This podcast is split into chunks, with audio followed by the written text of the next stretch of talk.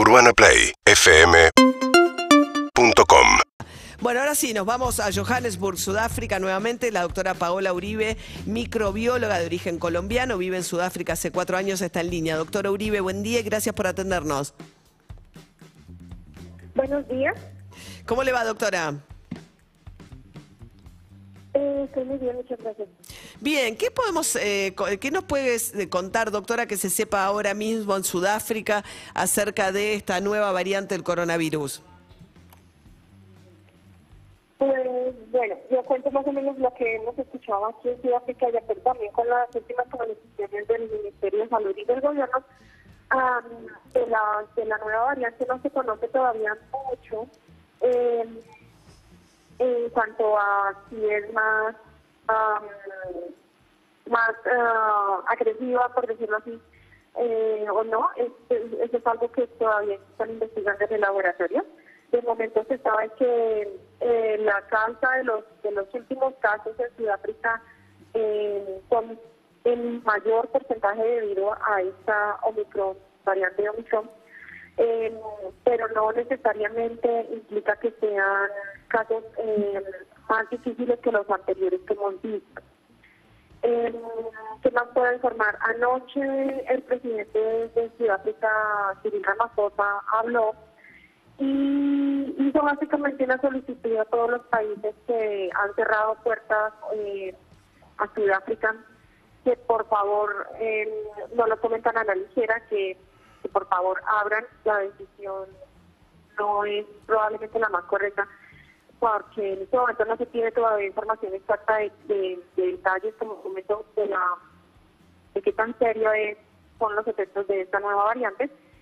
Pero lo que sí hizo énfasis es en que la vacunación es importante y también en que es más es más prioritario darle importancia al apoyo de los países desarrollados al continente africano en cuanto a recursos y envío de más vacunas para que aquí el porcentaje de vacunación pueda incrementar, que es uno de los problemas que más se ha visto en el, en el continente africano.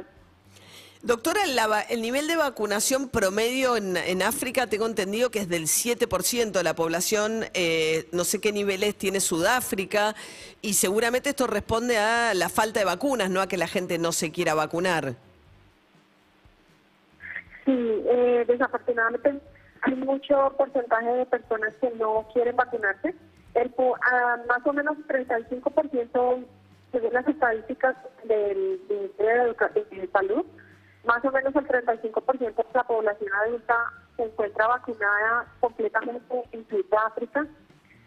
Y es decir, es mucho menos del 50%, entonces todavía no se ha, no- todavía el porcentaje mínimo necesario para poder tener un éxito en el, en el programa de vacunación no se ha alcanzado.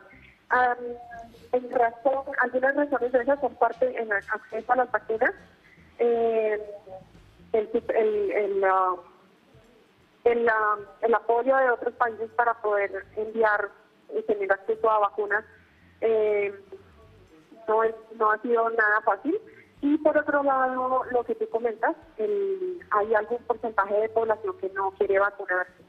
Entonces, eh, eso también se, se, se adhiere al riesgo y como, como lo comentaron ayer algunos científicos, eh, obviamente también hace la, la, la creación de nuevas variantes también es posible. pues, Bien, doctora Paola Uribe, microbióloga, muchísimas gracias, eh, que tenga buen día. UrbanaPlayFM.com